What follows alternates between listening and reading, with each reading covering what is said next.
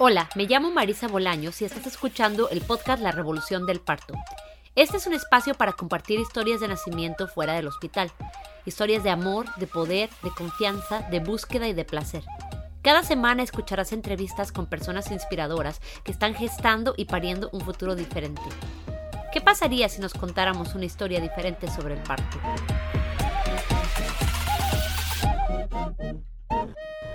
Hola, bienvenidas, bienvenidos, bienvenides todos a otro episodio del podcast La Revolución del Parto.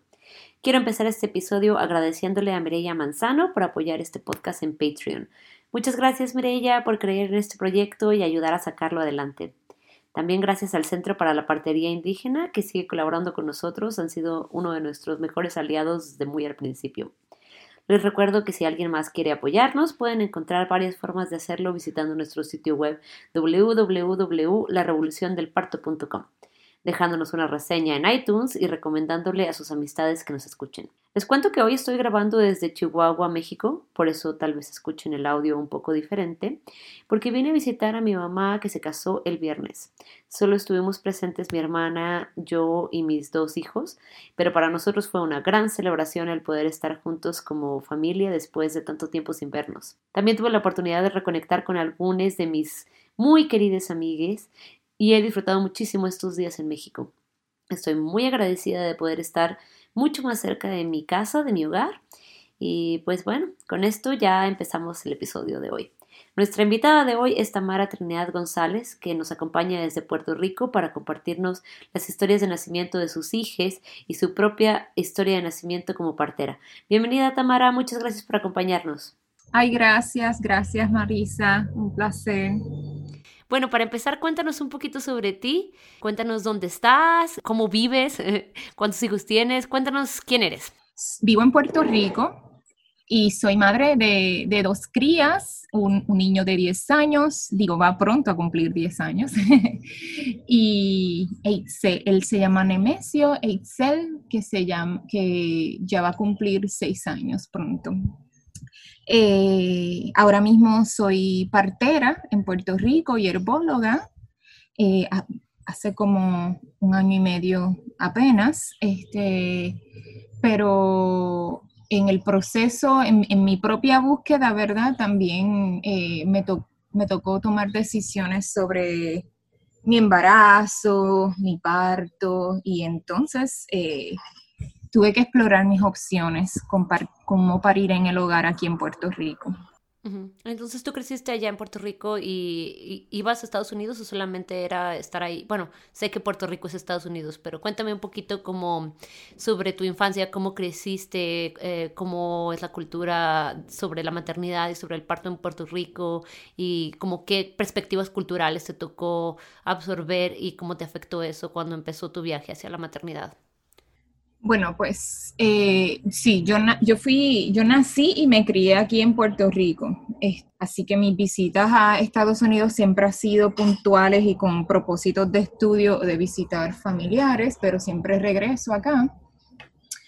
Eh, eh, sí, el, el, statement ese delicado de que Puerto Rico es Estados Unidos, somos territorio y eso tiene unas implicaciones coloniales bastante eh, marcadas que, que, influencian nuestra, nuestra cultura, nuestro acceso a recursos, entre muchas otras cosas. Este, eh, así que la historia de, la, de, lo que es el parto y la partería eh, que ha impactado a Estados Unidos también ha impactado directamente a Puerto Rico, definitivamente. Eh, cuando me enteré que estaba embarazada en el 2010, lo primero que me vino a la mente luego de procesar la noticia este, era dónde voy a parir, dónde quiero parir y solo me hacía sentido parir en mi casa, lo más natural en aquel entonces.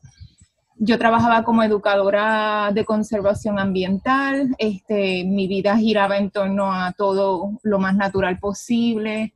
Eh, como bióloga hacía muchas cosas que eran en torno a eso, eh, a lo holístico, a lo natural.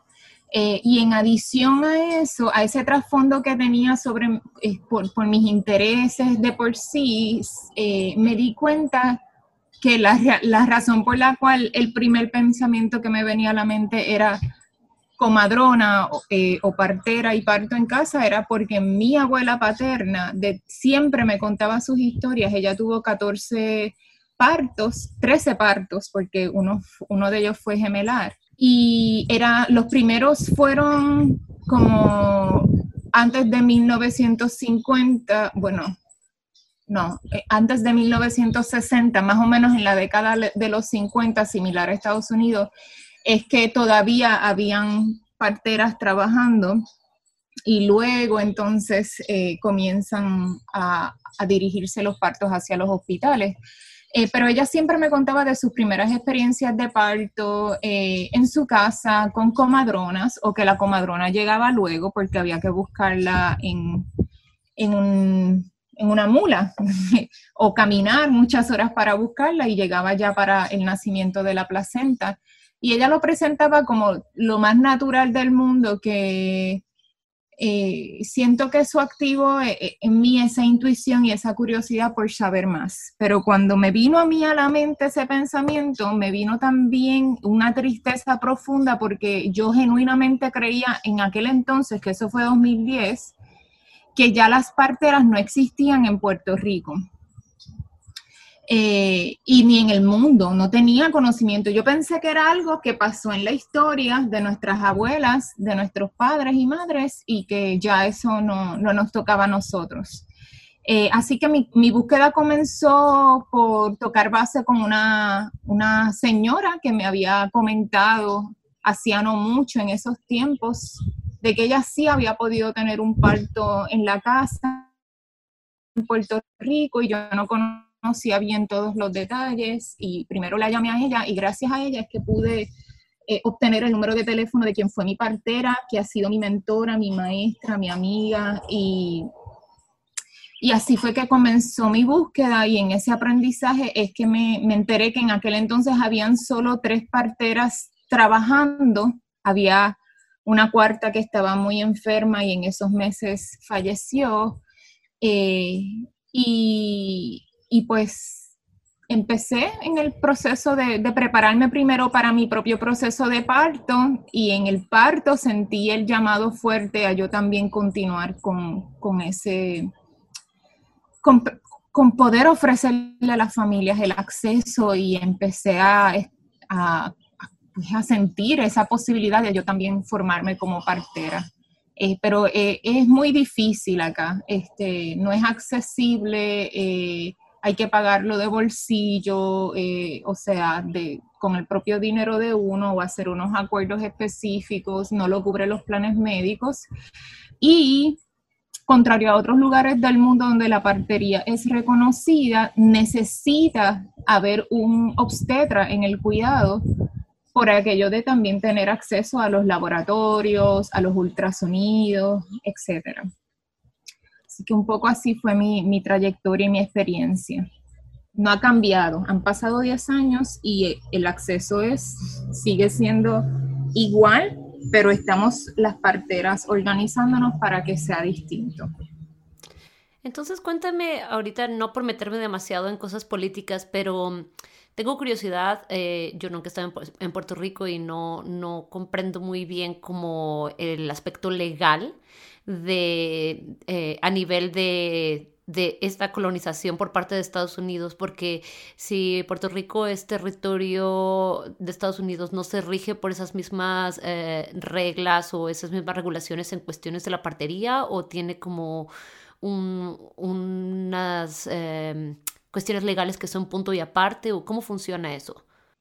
Yo creo que tiene más bien que ver con que la profesión de la partería de entrada directa, eh, es decir, las que estudian para hacer eh, partera profesional certificada, eh, eso realmente las certificaciones y las regulaciones en torno a eso varía de estado en estado y de territorio en territorio. No existe una regulación nacional ni una directriz ni un reconocimiento nacional. Todavía incluso hay lugares en Estados Unidos que, que aunque están regulados, supongamos hay varios estados regulados, pero cuando entramos a la regulación de cada estado, pues cada regulación tiene su particularidad, quizás para hacerla más pertinente a las realidades de ese lugar.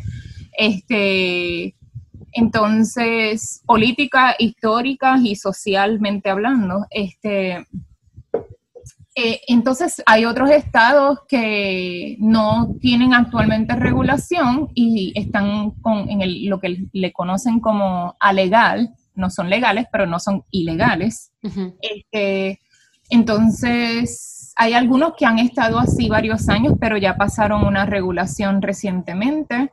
Este, y pues el estatus de Puerto Rico es que es no existe todavía una regulación. En algún momento hubo un programa que sí dio una licencia puertorriqueña, este, eh, organizada por el Departamento de Salud, eh, y luego eso cambió, ¿verdad? A, la vez que iban cambiando los tiempos, este, pero, pero pues nuestra realidad es que ahora mismo no somos reconocidas como profesionales de salud es decir, cuando dan las vacunas a los, de, a los de primera línea, a los cuidadores de primera línea en terremotos, en huracanes, en las pandemias, pues nosotras no estamos ahí reconocidas ni contempladas, entre muchos otros factores cuando entregan los equipos de protección personal, ¿verdad? Para manejar la pandemia. Entonces, pues es, más cuesta arriba, ¿verdad? Pero pero estamos así organizándonos las parteras y, algo maravilloso que sí ha ocurrido es que ya no son tres parteras, ahora somos 15 parteras y hay muchas más estudiando. Este, así que los tiempos van cambiando definitivamente. Hay algunas cosas que sí cambian, sí van adelantándose. Este, y pues entendemos que nos toca a nosotras y a las familias cambiar ese paradigma, definitivamente, organizándonos y, hacer como se, se, trabajó en otros lugares, donde se miró el panorama completo y se hizo lo que, lo que era más, más favorable para hacer que esto sea accesible para las familias de ese lugar. Así que así haremos también aquí en Puerto Rico.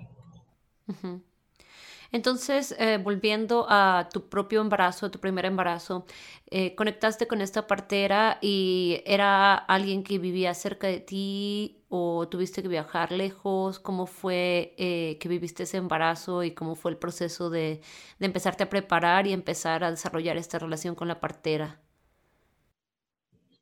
Pues ella vivía al otro extremo de la isla. Yo estaba en la costa oeste y ella en el este. Eso es aproximadamente tres horas de viaje. Eh, esto es en el inicio del embarazo, porque casual, circunstancialmente, ya para finales de mi embarazo, yo me mudé para la costa este, porque así, así fluyeron las cosas y allá era que teníamos una oportunidad de, de poder comenzar nuestra familia en un hogar que había accesible. Pero los primeros meses, pues viajaba, eh, mi, suegra vivía cerca de ella, así que eso me facilitaba el que si iba a dar el viaje, tener un espacio de descanso, pero también en mi mente, yo, eh, cuando no hay muchas opciones y uno está determinada, a veces uno dice, bueno, pues eh, hay, que buscar cómo llegar, ¿verdad? Para poder tener el cuidado con esta persona en quien confío.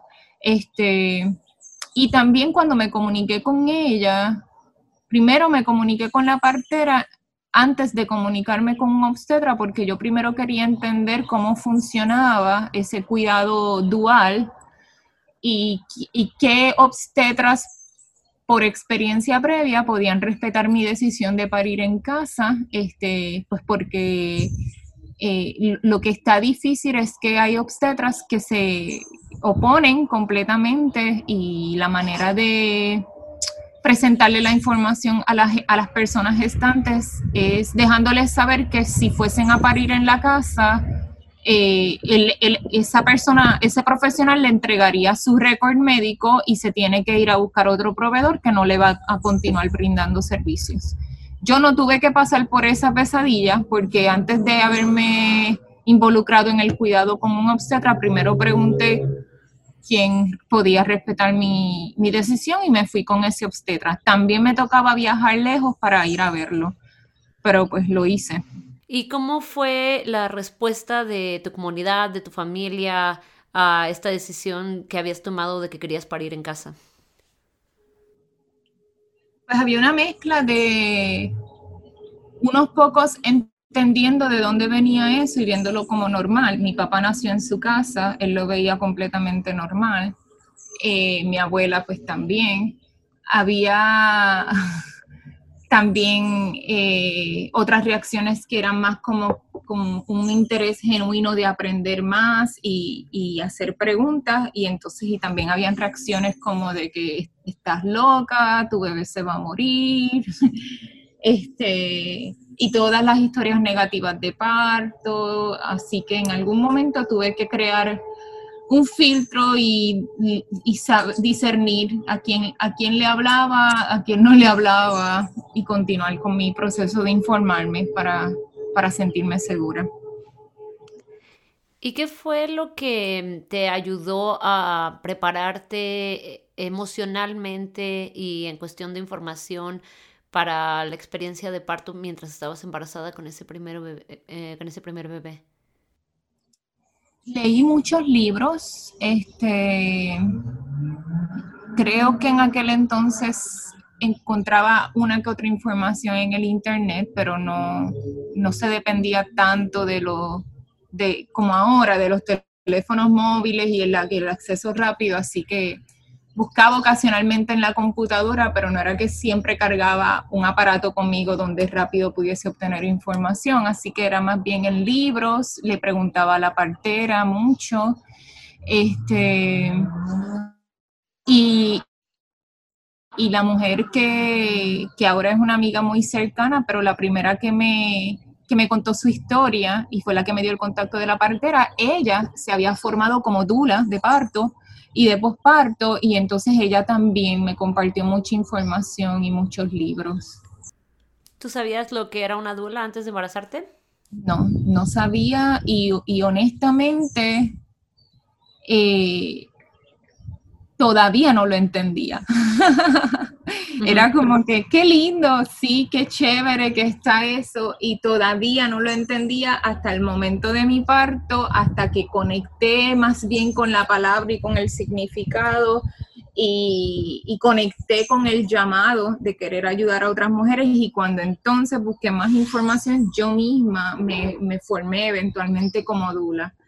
Pero en ese, en ese medio del curso reconocí que eh, yo yo estaba en otro canal, quizás a manera de protección yo, yo absorbía parte de la información que necesitaba en ese momento como gestante sin ir mucho más allá, era como justo lo que necesitaba para enfocarme y agradecer las ayudas que, que estaba teniendo en ese momento, porque eran muchos, muchos cambios, muchos viajes, muchos, muchas cosas que saltar para obtener información y cuidado, luego mudanzas, recuerdo que eran muchas cosas y creo que que me desconectaba de, de algunas cosas, pero eh, siempre estoy agradecida de que casualmente quien me da el contacto también era Dula y tenía toda esta información que ahora valoro desde otra perspectiva y siento que estaba en, no podía estar en mejores manos en aquel entonces. ¿Qué tan disponible iba a estar una partera para viajar eh, tres horas para ir a tu parto? ¿Es algo común allá? Sí, es bien común. Las parteras les toca viajar grandes distancias si es necesario. Este, hay varias parteras más cercanas de ciertas comunidades, pero aún hay comunidades donde estaría buenísimo que hayan parteras que residen en esas comunidades, porque este, eh, todavía, todavía falta expandir, esparcirnos mejor. Sí, pues. este, Sí, sí, eh, pero sí, en aquel entonces que solo eran tres, les tocaba viajar y no había, no había break. Entonces, eh, estabas eh, recibiendo el cuidado de esta partera de este obstetra y entonces había ya un plan integrado de, de qué podía pasar si necesitabas ir al hospital, ya tenías como eso contemplado. ¿Y qué tipo de relación tenían entre ellos? ¿Se comunicaban o era como un cuidado más paralelo? Completamente comunicados este, en los momentos donde se necesitaba, incluso en el embarazo, si surgía eh, alguna alguna razón que ameritaba que estuvieran, que hicieran un plan en conjunto o estuvieran en la misma página en cuanto a un plan de mi cuidado, entonces se mantenían comunicados. Este, él siempre en todas las citas, el obstetra me hablaba con mucho respeto de la partera, tienen una relación de muchos años. Eh, entonces había un plan este, de, que él estaba on call, como él estaba ya eh, pendiente de que cuando ocurriera el parto, si, si era necesario llamarle o para consultar o para eh, transferir, entonces él este, ya sabía que quien me esperaba era él en el hospital y él conocía de mi casa y no tenía que llegar a un lugar extraño. Entonces cuéntame ahora si, eh, ¿cómo viviste el final del embarazo? ¿Cómo supiste que ya estaba por terminar? Creo que me había preparado mentalmente al ser el primer embarazo para que durara 42 semanas y cuando comenzó el parto me tomó por sorpresa. Eh, fue justo en la semana 40. Eh, me sentía diferente definitivamente en retrospectiva ese día antes, como cansada, pero había tenido mucho apetito y me había comido un un plato muy grande de comida y eso, como que, y quería descansar, pero no, no había sentido ninguna de las características que ya, que, comúnmente se conocen como el comienzo de etapas de parto o etapa temprana, nada de eso lo sentí. Eh, así que la, alerta fue que eh, la fuente se rompió cuando estaba dormida esa noche eh, y ahí entonces la llamé, llamé a la partera para dejarle saber el color, el olor, todo lo que ella me había explicado que tenía que notar, ¿verdad? Eh, al momento de, de, que se rompiera la fuente, si es que eso ocurría primero. Y entonces eh, en ese momento inmediato no tenía contracciones, ella me recomendó que me acostara a dormir, sin embargo no pude acostarme a dormir porque justo cuando estaba preparándome para volver a dormir, comenzaron, este, y todas bien corridas, bien intensas, cada tres minutos, no hubo nada como irregular y de preparar y calentar los motores, fue como que bien corrido y pensé que iba a monitorear por una hora para poder dejarle saber, pero ya a los 30 minutos yo le dije a mi compañero, déjale saber porque no, se me hace muy intenso y no puedo ni hablar. Y entonces ella, de solo escucharme por el teléfono, supo que era hora de, ya venir a donde mí, nos dejó saber que iba a venir de camino. Entonces ella te encaminó a tu, a tu casa solamente media hora después de que se te rompió la fuente. Aproximadamente. Wow, rápido entonces.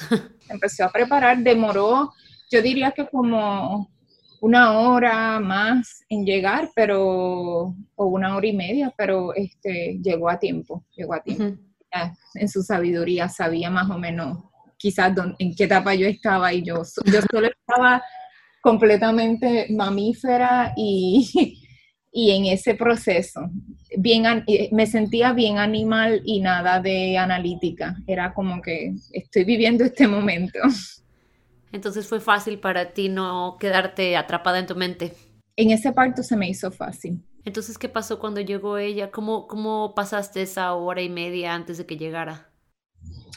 Eh, bueno, nosotros, el, el, plan era ir a parir a casa de mi suegra, que era más un, un, espacio más cómodo y quedaba cinco minutos de nosotros, así que era como ir a un centro de parto, pero estás yendo a casa de un familiar que tienes que como que era eh, tomar tus paquetes y moverte. Eso eh, nos fuimos para allá, nos acomodamos en el espacio y, lo que hice fue, creo que mover mi cuerpo intuitivamente en muchas posiciones. Mi, mi dula no pudo llegar porque eh, todo estaba ocurriendo en una hora sensitiva para ella también como madre soltera, criando a tres, eh, y coincidía con que tenía que llevarlos a la escuela, así que ella estaba tratando de ver si lograba llevarlos a la, escuela a sus crías, así que estuve más que con mi pareja, mi suegra, eh, mi mamá llegó luego, eh, moviéndome y cuando llegó la partera, ya me escuchaba pujando. Yo no podía controlar esa sensación. Comencé a sentir esa urgencia y estaba dejando que mi cuerpo lo hiciera.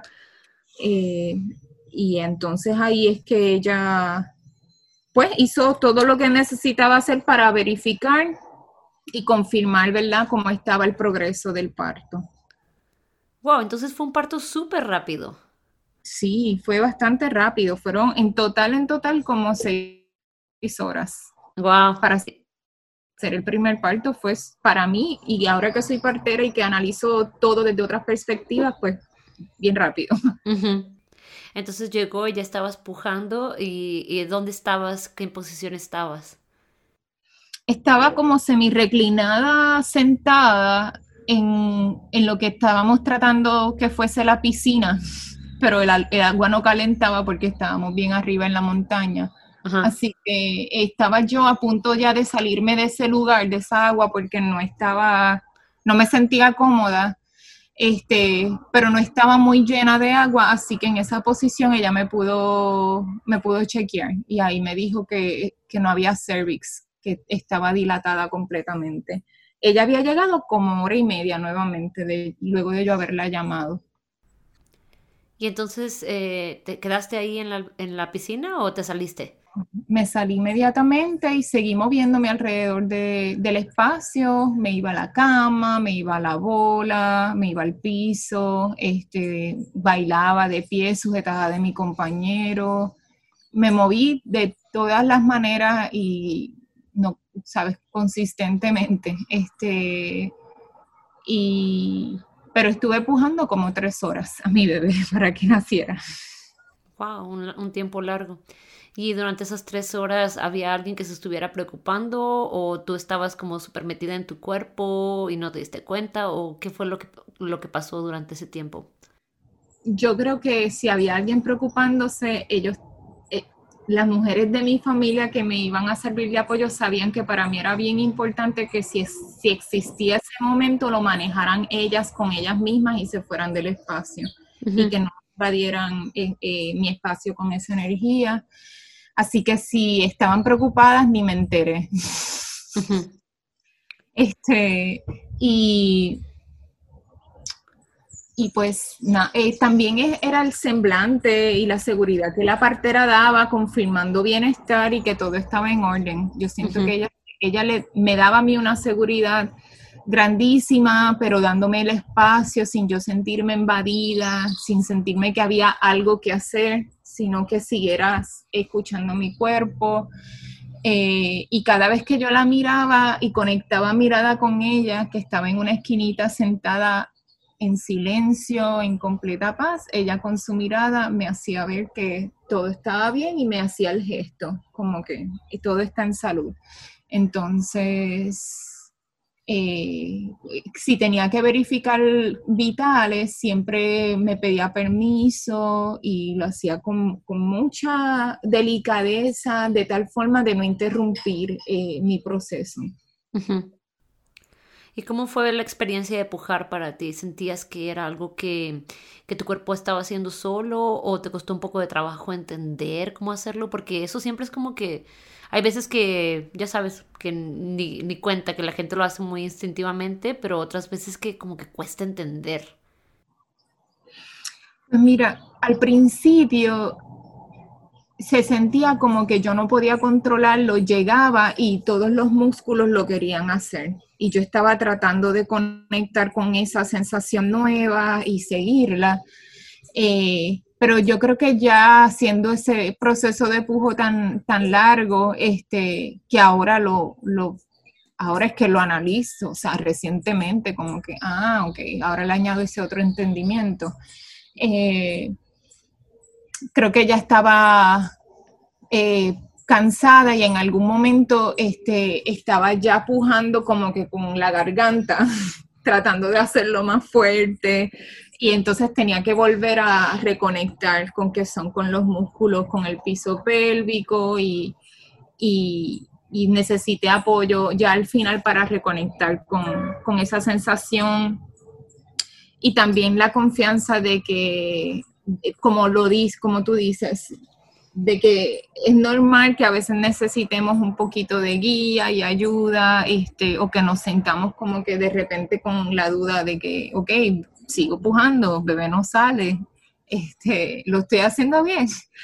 Así que me, sentí que ya al final estaba pidiendo más recomendaciones para poder, eh, pues para que, que, hubiese un progreso en el pujo. Sí, para que, para terminar el proceso. Sí. ¿Y cómo fue entonces el, nacimiento? Pues eh, fue bien majestuoso, siempre lo recuerdo y, para mí fue muy, muy poderoso en muchos sentidos este, y también un alivio inmenso cuando al fin nació. Este, y lo estimulamos como yo, yo empecé a, estimularlo, creo que intuitivamente, o sea, hablándole a mi bebé eh, y la partera también, y bebé lloró este, unos segundos después, vigorosamente. Eh, y fue, fue bien bello, bien maravilloso, de verdad, eh, fue bien transformador para mí y, y, algo que, a veces conecto con esta realidad, sentí que nació mi bebé, que yo estaba naciendo como madre, pero que había una, una semilla latente dentro de mí de información de, de mis abuelas, de luego me entero que mis bisabuelas fueron comadronas por parte materna, entonces empieza a desatarse toda esta historia, ¿verdad? Familiar que yo antes no conocía eh, y yo siento que en ese momento fue que dije, wow, no puedo creer que fue tan difícil conseguir este cuidado y que, y que otras mamás no puedan tener una experiencia tan respetada y tan poderosa como esta, tan guardada. Y, y, creo que conecté con esa semilla de información y ahí fue que dije, yo, yo quiero buscar más información sobre cómo hacer esto posible para más familias. So, nació también esa semilla, esa como que esa semilla latente, así es que lo explico, de, de, continuar ese cuidado para más familias. Sí, los tres nacimientos. ¿Y cómo fue para ti la experiencia después de ese nacimiento en cuestión del posparto inmediato, la placenta, el cordón? ¿Qué recuerdas tú de ese proceso, el cuidado que recibiste de tu partera, de tu familia? Pues ese momento recuerdo que fue bien, bien especial, mucha alegría. De repente uno de los abuelitos recibió la llamada con el permiso de poder llegar y él estaba asombrado, le, contaba los deditos a bebé, eh, como para asegurarse que todo estuviese bien. Eh, eso era un factor importante para, para él, no sé, no sé por qué, pero él en algún momento dudaba de las capacidades de la partera y, y, salió de allí sumamente agradecido y reconociendo, impresionado completamente al verla también trabajar. Y este, entonces, eh, fue bien bonito, ella no, ella pues, me ayudó a pegarme a mi bebé, dejó la placenta pegada por, no recuerdo, por más de una hora, este, vigilando que el sangrado estuviese dentro de lo normal. Eh, y entonces eh, luego nos explicó, ¿verdad? Más o menos qué esperar en esas primeras horas, qué observar, enfatizando que, descansáramos este, en ese primer sueño de bebé y eso, eso lo, lo hicimos. Eh, Así que fue, fue bien especial y ella estuvo accesible para contestarnos preguntas a medida que surgían. ¿Y cómo te fue con el posparto? ¿Con la lactancia también? Pues mira, ese posparto, en ese posparto yo me di cuenta que hay mucha, mucha información y preparación y entusiasmo para que uno se prepare para parir. Y que cuando uno analiza lo que es el parir, es una milísima de tiempo en comparación a lo que es el posparto. Este, que claro, el parir y nuestra experiencia de parto es bien, bien importante, pero siento que llegué al posparto desnuda. No tenía información y tampoco tenía la energía eh, ni los ánimos de estar, de estar leyendo tanto, ¿verdad? Porque ya estaba ocupada. Eh, que los libros que yo tenía tenían información del posparto y capítulos los tenían, pero yo creo que cada vez que llegaba ahí siempre me decía a mí misma, ay, eso lo dejo para después, eso lo dejo para después. Eh, así que fue bien, fue bien fuerte porque me acababa de mudar a una comunidad nueva donde no estaba mi comunidad inmediata, eh, mis amistades, no estaba mi familia. Entonces recibí apoyo postparto bien, bien, bien chévere y bien pendiente. Mi la familia de mi compañero, mi mamá pudo, pudo estar en esa área también eh, por las primeras dos semanas mayormente y luego de eso eh, fue que sentí más el, el cantazo, el golpe de, de que, ok, tienes que hacer esto. Eh, en, el proceso también tuve que aprender a lactar, el bebé no se pegaba bien. Hay, hubo un pediatra que es experto en lactancia y apoya mucho a las mamás y me recomendaron que fuera allá y él me ayudó muchísimo. Eh, entonces, eh, ya la tercera semana, recuerdo que se combinó ese primer eh, brote de crecimiento de bebé que yo no sabía lo que era, no sabía que tenía que esperar eso. Eh, y pues me tomó por sorpresa y me empecé a cuestionar y a dudar, me sentía irritada, lloraba, estaba sola en la casa, mi compañero estaba trabajando, estudiando a tiempo completo y tenía unos horarios específicos de eso y era fuera de la casa, no existía esto de educación virtual en aquel tiempo. Este, y pues la familia, la mamá de él, siempre que salía de su trabajo, paraba para poder ayudarme y eso siempre era un respiro. Pero yo ahora puedo entender que, que hay otras maneras de uno prepararse, este, de, de este, consagrar la cuarentena y es algo que promuevo mucho, hablo mucho sobre el posparto en, ahora que soy partera. Este, y también yo tenía, una vez entendí bien lo del proceso de la lactancia, empecé a producir mucha leche y, y en algún momento me dio mastitis porque recuerdo que estaba en el empezó un día donde estábamos viajando en el auto para hacer unas diligencias y nos tomó mucho tráfico y yo no me sentía cómoda sacando al bebé del car seat y, colocándomelo al pecho porque pensaba que si un accidente, tampoco quería que se alinearan y tampoco quería yo lactar como luego aprendí a lactar que tampoco es seguro que era yo a desabrocharme el car seat este, así que pasó, básicamente pasó un tiempo donde no, donde no lacté a bebé, bebé siguió dormido, pero yo sentía mis pechos bien llenos y ahí recuerdo que ese fue como que el inicio y lo que provocó el que yo desarrollara mastitis, así que eso le añadió otra capa de dificultad al proceso y afortunadamente pues aprendí mucho, eh, eso me enseñó a, no tener bochorno de levantar el teléfono y pedir ayuda, este, hacer preguntas, eh, porque de un momento dado estaba completamente confundida y, no, no, no, entendía que era una razón para pedir ayuda. Eh, y pensaba que estaba molestando a las personas, incomodándola, estaba más cohibida en lo que es delegar y pedir ayuda. So, ese posparto me enseñó mucho en ese sentido. ¿Y qué pasó con tu semilla latente? Bueno, pues eh, como a los seis u ocho meses de ya estar en mi posparto, eh, veo un anuncio en Facebook de que iban a comenzar a dar un curso de Dula, de parto y posparto, este, y llamé a mi partera, que ya teníamos esa confianza, y ella, ella me dijo que sí, que me recomendaba ese curso para explorar lo que es estar en los partos, este, entender ese proceso, que es el acompañar eh, desde ese respeto que, caracteriza a las dulas y aprender más sobre eso y aprender más sobre mí misma, cómo es estar despierta muchas horas, etcétera, etcétera, hacer llamada en medio de la noche.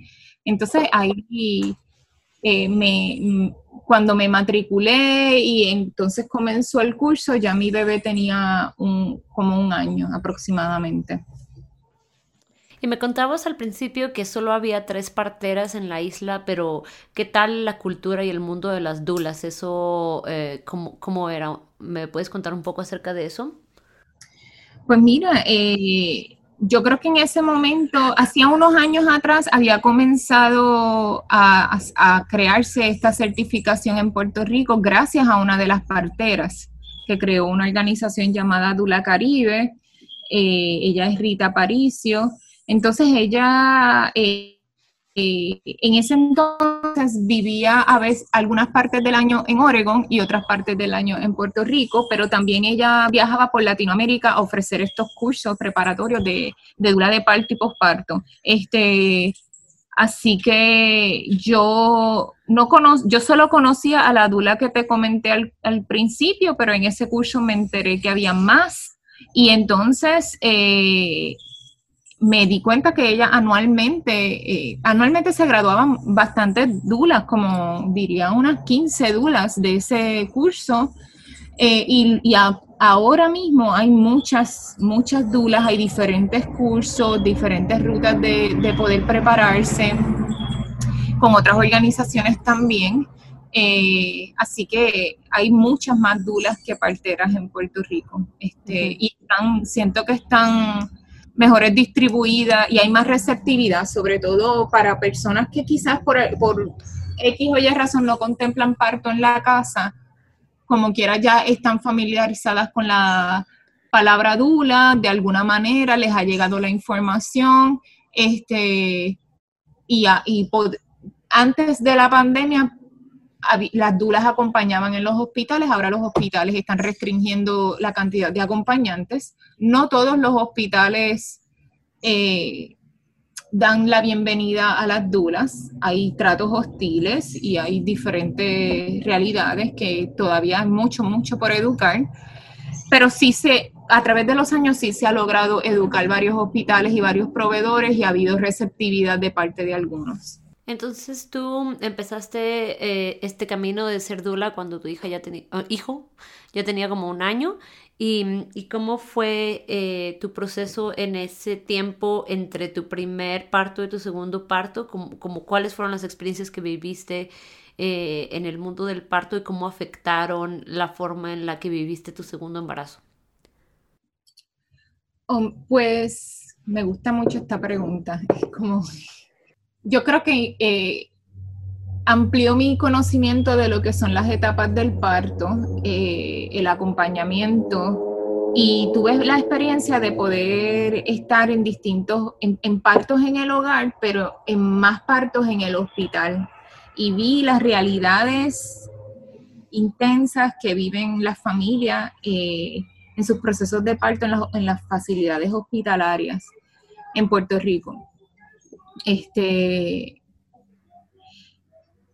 al punto de que una de las cosas que sucedió en mi proceso de ser dula cuando iba a partos hospitalarios es lo que se conoce como trauma secundario o trauma vicario, que por las experiencias traumáticas de las familias también eso me tocaba a mí de manera directa, este, al estar ahí, pero saber que mi rol no era pelear y convertir su proceso de parto en una batalla. Era eh, darle estrategias, tratar de, mediar eh, y sobre todo enfocarme en apoyar a, esa mamá, ¿verdad? En ese proceso. Pero eh, vi cosas bien horribles.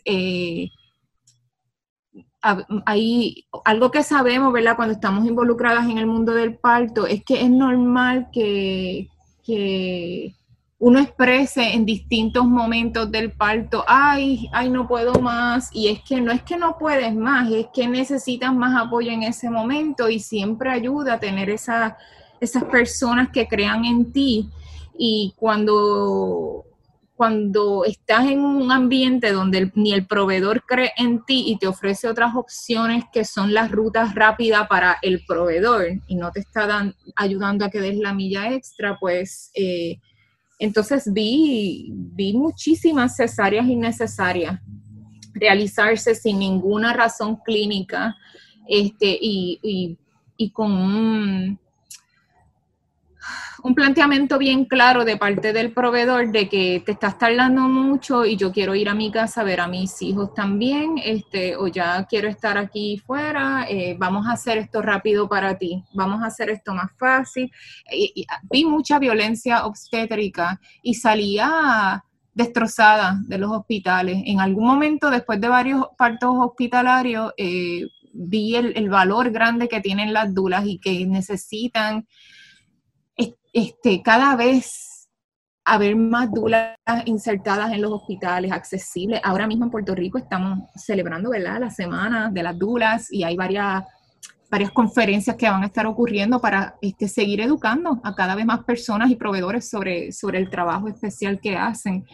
Eh, y también pude reconocer en mí que yo yo quería realmente enfocarme en, más el aspecto clínico de la partería y ofrecer este, esta opción de parto en casa a más familias. Ese fue como que mi, mi realidad, pude verlo. Y las parteras también inevitablemente duliamos, hay, a veces hay traslados cuando son clínicamente necesarios y entonces uno...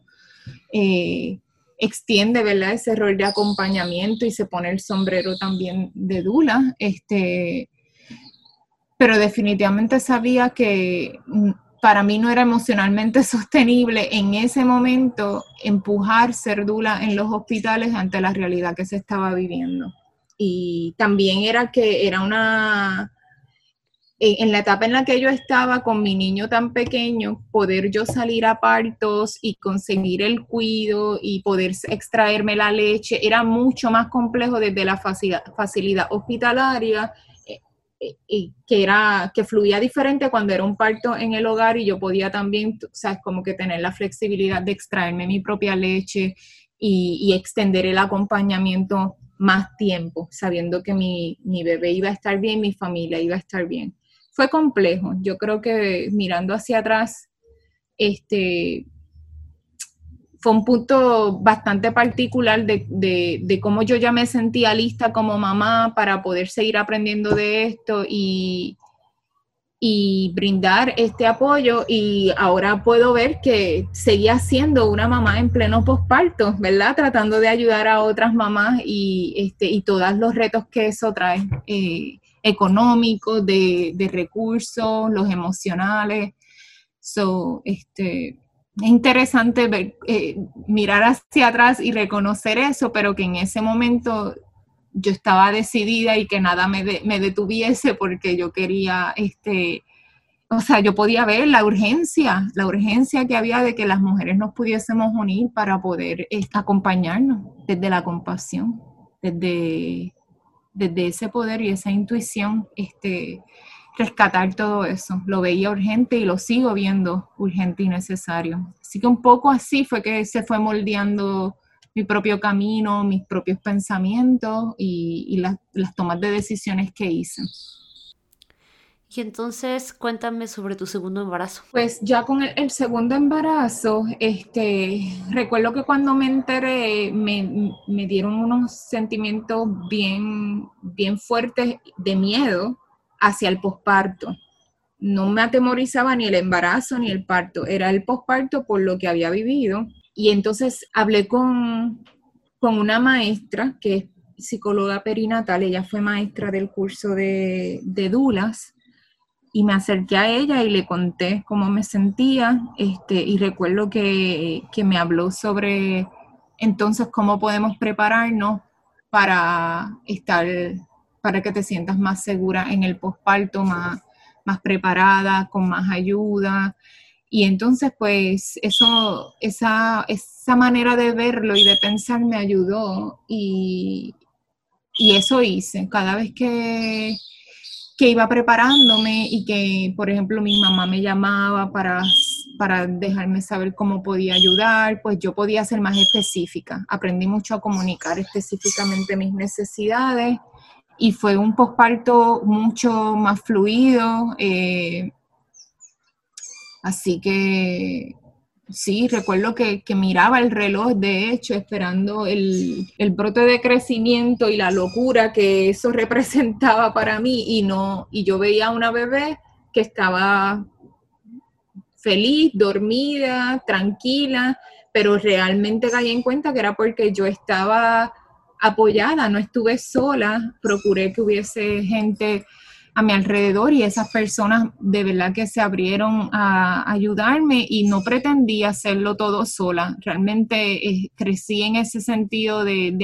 aceptar con humildad el que no lo podía hacer todo sola, agradecer todas las ayudas que estaba recibiendo, eh, pedir alimentos sin bochorno, sobre, ok, ¿cómo puedes ayudar? Y entonces, si alguien me ofrecía ayuda, pues atreverme a pedir ayuda con la comida también, eso me ayudó muchísimo.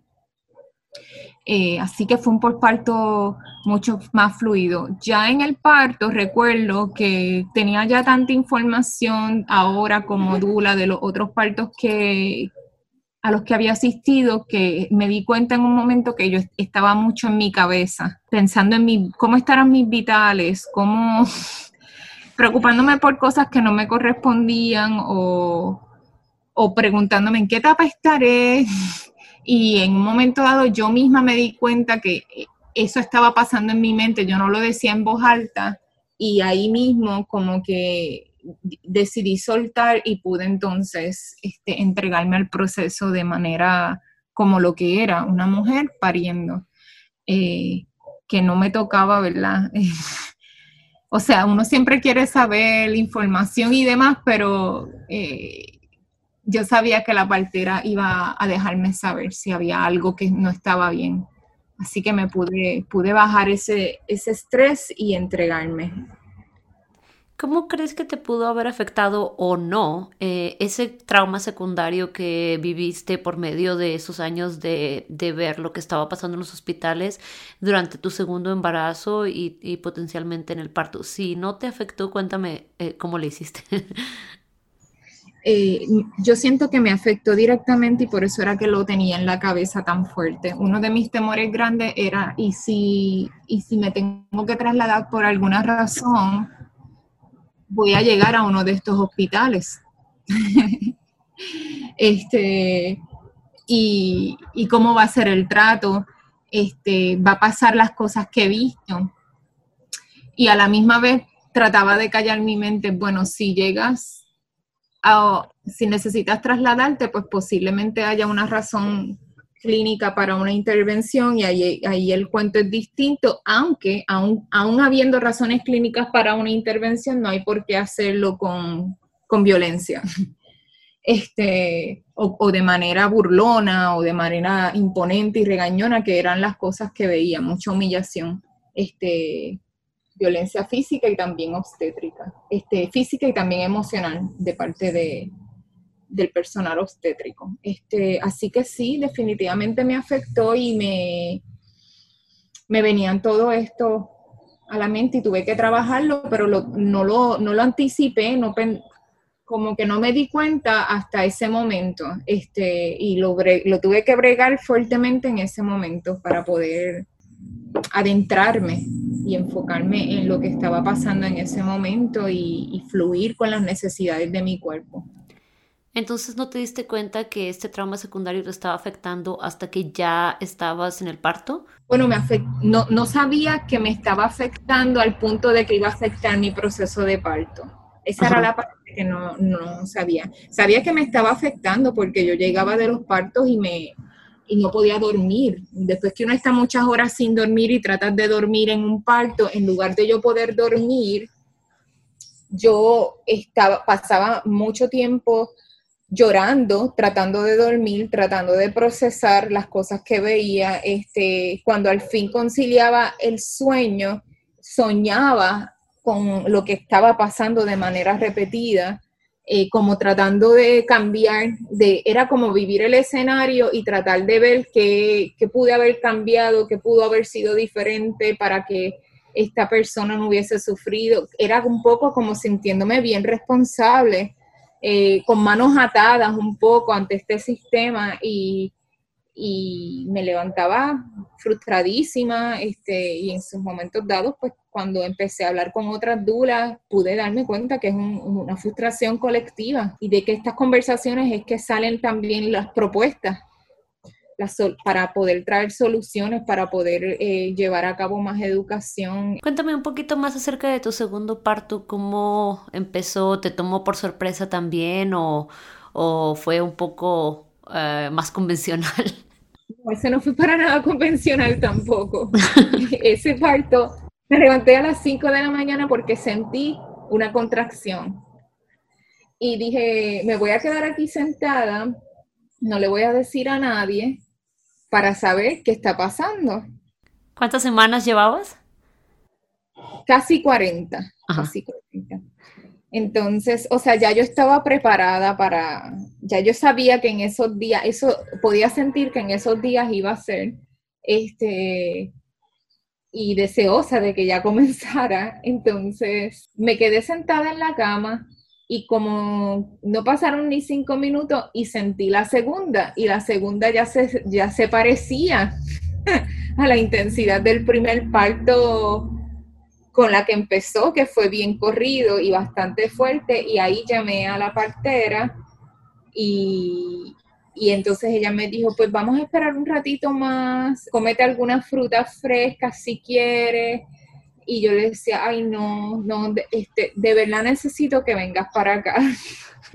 Este, y entonces pues como que quedamos entre que ella iba a empezar a prepararse, pero pues nada, colgué el teléfono, no le dije nada a nadie, me fui al baño y estando en el baño, como que me empiezan a dar más fuerte y ahí sí le, le pego un grito a mi compañero para que se despierte y le dije, ya comenzó esto y entonces yo me había mudado en esas últimas semanas a casa de este es otro problema que hay, ¿verdad? Eh, los espacios seguros. Donde yo vivía yo no me sentía segura por el tipo de dinámicas sociales que ocurrían.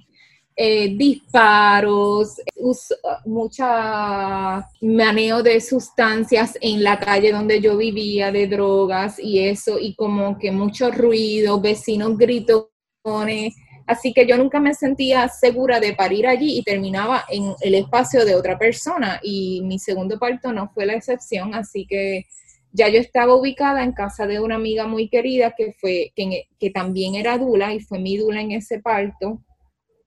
Este, mexicana, by the way. Entonces, y ella estaba en el otro, en el otro cuarto porque era su casa y ahí él la, le dice a ella, este, la llama y le dice que, que ya estaba comenzando todo y yo gateé por el pasillo porque ya no podía caminar y ellos, y yo solo dije, llamen a Debbie, ya no puedo más, llamen a todas las personas que dijimos que iban a estar aquí y seguí gateando. Este, y una hora y cincuenta minutos después, yo tenía a mi bebé en brazos. fue, tan y tan y tan rápido que era como si me hubiese cruzado un camión por adentro y el alivio que yo sentí cuando nació el primer bebé no lo sentí con esta, porque yo todavía no podía ni procesar que había esto pasado tan rápido. Este, y la partera pues llegó justo cuando la cabeza estaba saliendo. Un poco por eso también yo decía, ¿cómo estarán mis vitales? Porque no tenía la mirada en todo el proceso de contracciones que yo buscaba en mi primer parto. Ella estaba de camino. Mm, Pero fue bien interesante porque en algún momento del parto yo la escuchaba, yo creía que ella estaba en el cuarto, hacía rato, porque yo la escuchaba a ella, dejándome saber que todo estaba bien y ella no estaba allí. Todavía. Este, so ella me decía que de camino, mientras ella guiaba y trataba de apresurarse y había un camión justo en el medio guiando súper lento, ella me, ella me hablaba y me dejaba saber que todo estaba bien, así que no sé, no sé cómo, pero parece que todas nuestras nuestros subconscientes y energías se conectaron. Yo la, yo la escuchaba, pero sí, ella llegó y, y todo, todo fluyó súper bien también, este, y en el posparto inmediato y después en el posparto, en el resto del posparto, siento que fue, estuve más preparada y más consciente, como te había explicado antes. Este, así que fue rápido, pero todo mucha salud y me sentí bien apoyada. Estaba otra partera, había una estudiante también asistiendo, que llegaron después cuando había nacido la beba, no, le, no les dio tiempo de llegar para el proceso, pero fueron de gran ayuda. Ayuda. Así que me sentí bien, bien, bien cuidada. Entonces ahora cuéntame sobre tu camino y tu vocación hacia la partería, ya después de haber vivido estos años de de ir a los partos como dula y que sabías que tenías ese interés eh, clínico, como, cuál fue, cuáles eran tus opciones y cómo fue que tomaste las decisiones que tomaste para encontrar tu camino. Pues mira, eso me tomó varios años, este, un poco de buscar información, conectar con, con esa realidad que estaba sintiendo y cada vez era más fuerte. Eh, cuando ya cuando quedé embarazada de la, de la segunda vez, sentía que, que ya tenía la escuela a la que quería solicitar, este, y tuve que poster, tuve que aguantarme porque entonces me entero que estaba embarazada. Así que en ese proceso, eh, parte del análisis que, que hice era que ya yo tenía un bachillerato en biología que me había costado eh, mucho, mucho, mucho sacrificio, me había tomado más años de lo que usualmente le toma a las personas porque tenía que trabajar entre medio, mi familia no estaba en Puerto Rico, así que le tenía, valoraba mucho ese grado que ya tenía y estaba tratando de buscar algo donde yo pudiera entonces sumarle, sumarle a eso. Este, Así que me hacía mucho sentido hacer, poder hacer una maestría en partería, además de que puedo ver la importancia de que la, partería es mucho más que cachar bebés, es también el trabajo político, es también eh, la parte educativa. Y pues en mi mente yo decía, bueno, pues si tengo una maestría, también voy a poder llegar a estudiantes universitarios, si, existe una plaza o se puede crear, ¿verdad? Para poder llegar al estudiantado también.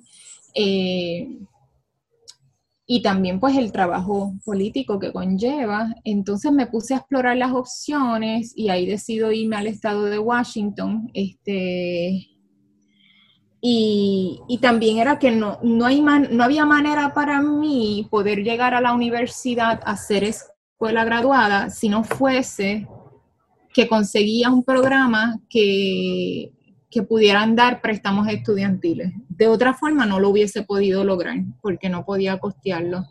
Este, que es y ahora que uno entiende, ¿verdad?, la, complejidad de lo que es, eso, los préstamos estudiantiles, uno dice, wow, esto es como todo una enredadera gigante, ¿verdad? Porque, este, ¿cómo lo vas a costear? Sigue siendo el mismo planteamiento, ahora cómo lo vas a costear, ¿verdad? Para poder pagar eso, pero, eh, pues porque eh, es mucho más fuerte de lo que uno cree que es al principio, sobre todo cuando uno no va a estudiar sola, sino que es toda una logística familiar bien grande.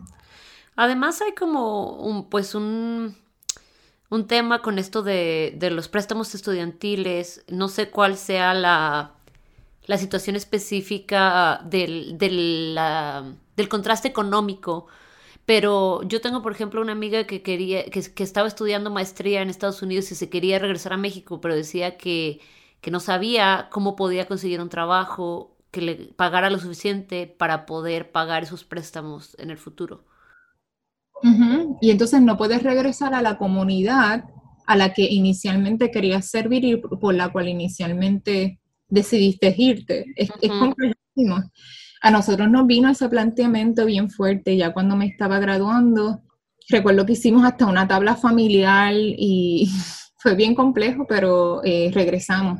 Regresamos y es como, o sea, el tema del préstamo estudiantil es como que vamos a seguir caminando, ya lo a lo hecho pecho, este, vamos a ver cómo podemos bregar, ver qué pasa con esto de que ahora dicen de los préstamos estudiantiles, pero es, bien, es un peso bien fuerte porque para personas que estudian profesiones que ya están reguladas y licenciadas, como quiera es difícil, aunque consigan trabajo. Imagínate, ¿verdad? Uno estudiarlo con préstamo estudiantil y de momento quieres trabajar en tu, en tu país, pero la profesión de por sí es cuesta arriba.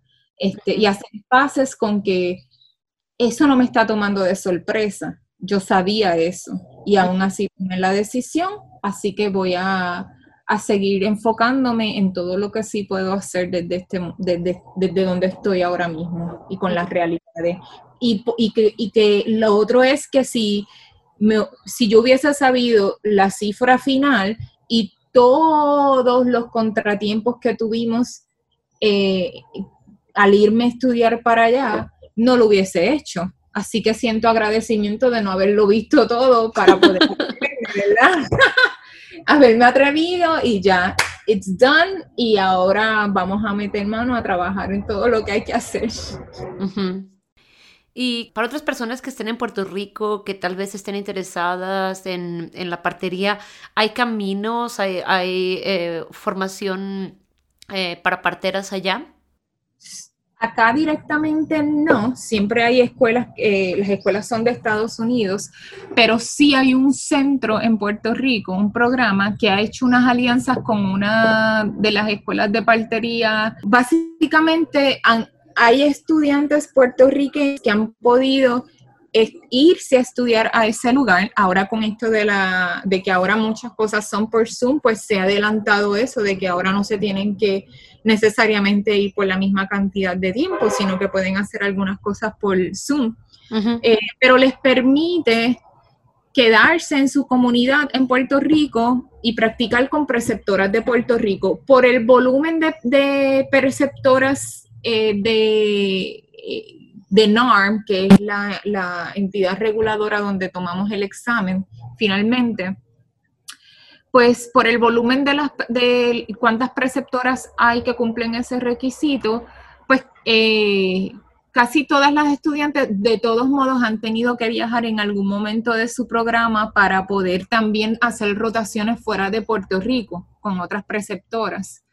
Este, pero han podido, ¿verdad? Eh, añadirle ese toque comunitario y boricua a su preparación y para mí eso es bien valioso. Este, y, pues esa, a través de esa escuela también pueden hacer préstamos estudiantiles si lo necesitasen, etcétera, etcétera, que también es la realidad de muchas estudiantes de todas formas, este, que necesitan esa ayuda, entre comillas, para poder adelantar eso y luego entonces este, eh, hacer el pago correspondiente. Entonces también hay otras escuelas de partería que son más online, pero también si, si ya, ya, si ya las, estudiantes están conectadas con parteras de Puerto Rico que, que son preceptoras, si ya las conocen de antemano, pues este, están, hay estudiantes que actualmente están optando por esa opción. han habido estudiantes, eh, de las parteras de Puerto Rico, siento que entre todas hemos ido como a más de cinco escuelas diferentes. Así que, pero ha requerido ese componente de sacrificios familiares y poder viajar, este, apoyo comunitario para encontrar fondos, apoyo comunitario para el cuidado de, las crías, este, mucho sacrificio. Entonces nos gustaría en algún momento pues tener una escuela completamente de aquí, ¿verdad? Que, la, que le podamos proveer la experiencia completa a las estudiantes porque hay mucho interés, hay mucho interés de parte de muchas personas que se acercan para poder estudiar parterías y cuando les explicamos el mambo completo, se pueden... Se Sí, es como que, ok, yo no, no, no, quiero ir a una escuela donde, ni a un lugar donde tenga que hablar siempre inglés, este, estoy bien con leer los libros y redactar, pero tener que comunicar todo en inglés es también difícil y tener que irme lejos de mi familia, tú sabes, como que no es tan fácil y, me, ¿sabes? tiene sus complejidades en, muchos aspectos y esas dificultades son distintas para cada persona, depende de su realidad. ¿Y me puedes contar un poco cuál es la situación si, o, qué tanto sabes de la situación de parteras que no, no toman estas rutas educativas formales como parteras en tradición? Pues mira, en Puerto Rico tenemos la particularidad de que, de, que al ser la comunidad tan y tan y tan pequeña, ya las parteras que quedaban que eran tradicionales ya estaban mayorcitas, de las últimas que quedaba que estaba ejerciendo, que combinaba un poco de estudio, pero más bien había aprendido por la ruta tradicional, este, ella fue la que le enseñó a, la, a parteras que, aún, que ahora mismo son de nuestras elders que están trabajando, que también este, han estudiado, pero e, ella falleció en el 2011. Entonces, eh, de seguro, personas, este, mujeres que habían sido comadronas, que todavía estaban vivas y que quizás fallecieron después de ellas, pues e, eso había, pero no, no estaban ejerciendo necesariamente, estaban aún más mayores que ellas.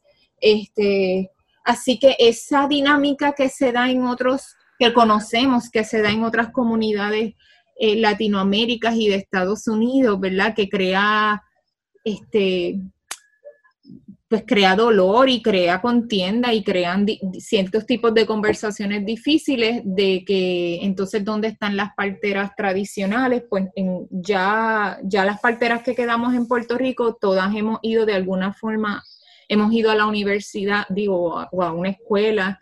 Eh, y lo que hemos hecho es seguir contándonos, ¿verdad? Todo para que nuestra partería, aún yendo a la escuela, sigamos preservando parte de lo que es nuestras tradiciones, nuestras culturas, el conocimiento de las plantas, este, y honrar esa parte porque eso no, se puede perder, pero eh, como que lo honramos, siempre hablamos de esto eh, pero no podemos llamarnos parteras tradicionales porque la realidad es que las parteras tradicionales, eh, ellas, era, ellas se seguían educando entre ellas mismas en las comunidades y se, se mantenían entre ellas y ninguna de nosotras hemos tenido eso, hemos, hemos tenido que salir, ¿verdad?, a, ir a alguna escuela. So, ese título lo honramos y reconocemos que es de nuestras ancestras. Y cuéntame ahora, em, como reflexión final, eh, me contabas de cómo empezó tu camino y veías que en Puerto Rico solamente había tres parteras y ahora ya hay 15 y, y están saliendo tantas dulas. ¿Cómo crees tú que ha estado cambiando la cultura del nacimiento en Puerto Rico y, cómo ves tú esa dinámica eh, de la gente que está buscando eh, alternativas. ¿Tú crees que hay más gente buscando alternativas de lo que hay recursos disponibles para ellas? Sí, yo creo que sí. Y yo creo que este, también estos pasados 10 años donde vimos un crecimiento grandísimo de lo que son los medios de comunicación por redes sociales, ha hecho que le llegue cada vez más información a personas de distintas generaciones que usan estos medios para comunicarse, para buscar información. Este, eh, yo sí he visto el auge eh, y también porque en las noticias, en los medios principales, principales de noticias, eh, ya sea por periódico o por televisión, nos han dado espacios de entrevistas, de documentar el trabajo que se hace. Por ejemplo, las parteras en Puerto Rico fueron clave eh, para brindar servicios eh, luego del huracán María, que fue el huracán más, grande y desastroso que tuvimos. Este, en aquel entonces yo estaba en, en Washington, este, pero podía ver y apoyar a las parteras de acá de distintas formas. Este, y era bien evidente, ¿verdad?, que las parteras ahí se alinearon en primera línea para brindar servicios ante la realidad de que había médicos que se estaban con las oficinas cerradas, tenían que ir del país por hijo o Y razón y ya las personas no encontraban ni a sus médicos. y, las parteras fueron este, primordiales en eso y eso se documentó tanto a nivel nacional e internacional que yo siento que eso también despertó una nueva conciencia. Este, para los terremotos que ocurrieron a comienzos del 2020, que fueron una serie de terremotos bien fuertes que impactaron mayormente el sur de la isla, las parteras también nos movilizamos a prestar servicios. Este, y en la pandemia no ha sido la excepción. Entonces creo que eso ha tenido mucha cobertura para eh, que, se, que cada vez se entienda más, ¿verdad? Nuestro trabajo. Hay una hay, mucha desinformación de parte de la, de la comunidad médica, donde de manera errónea piensan que no estamos educadas, que estamos haciendo las cosas a lo loco. Así que pues eso también da espacio para brindarles la información este, y que sepan, ¿verdad? Porque de seguro todos estos lugares que donde sí la partería es reconocida y donde sí hay colaboración interprofesional, en algún momento eh, no tenían toda la información y estar educados les ayudó, ¿verdad? Eh, recibir esa información les ayudó a entender mejor y a tomar decisiones sobre las colaboraciones. Eh, pero definitivamente ha habido un crecimiento el que, y, eso también se refleja en que hay necesidad de más parteras, entonces cada vez somos más las personas que nos interesamos en, en hacer todos los malabares que requiere, ¿verdad? Poder estudiar esto, porque nos, es un llamado tan y tan grande que somos capaces de pensar que estos malabares son más pequeños que el llamado eh, y hacerlo, y hacerlo este, para, para poder brindar con, mucho amor y mucha empatía, ¿verdad? Ese cuidado. Así que eh, espero que siga creciendo de manera exponencial, tanto tanto el interés de las familias por este servicio como el conocimiento de parte de las comunidades y de los profesionales de salud sobre quiénes somos y lo que estamos haciendo y que, cada vez el camino sea más accesible de todas las formas para las familias. Sí, ojalá que para allá vamos. Entonces, ¿hay alguna otra cosa que te gustaría eh, compartir, que te gustaría que la gente sepa sobre el parto en casa? Diría que, esto es una opción posible para, para muchas personas, que yo recomiendo que todas las personas que están empezando sus procesos de gestación se den la oportunidad de buscar información y, y escudriñar esta opción, a ver si le resuena eh, y, si, y si la siente y es algo como que es de verdad puede sentir en su corazón y en su mente que es donde quisiera estar, que es en su hogar o en un hogar de algún familiar donde se sentiría más cómodo traer a, su cría, que, que se empodere y busque información para que, porque existe, existen formas, existen recursos y las parteras estamos aquí dispuestas a brindar estos servicios y, es bien hermoso. Cambia vidas y, de verdad que necesitamos traer con, mucho, con mucha gentileza y amor a nuestras próximas generaciones. Definitivamente de acuerdo.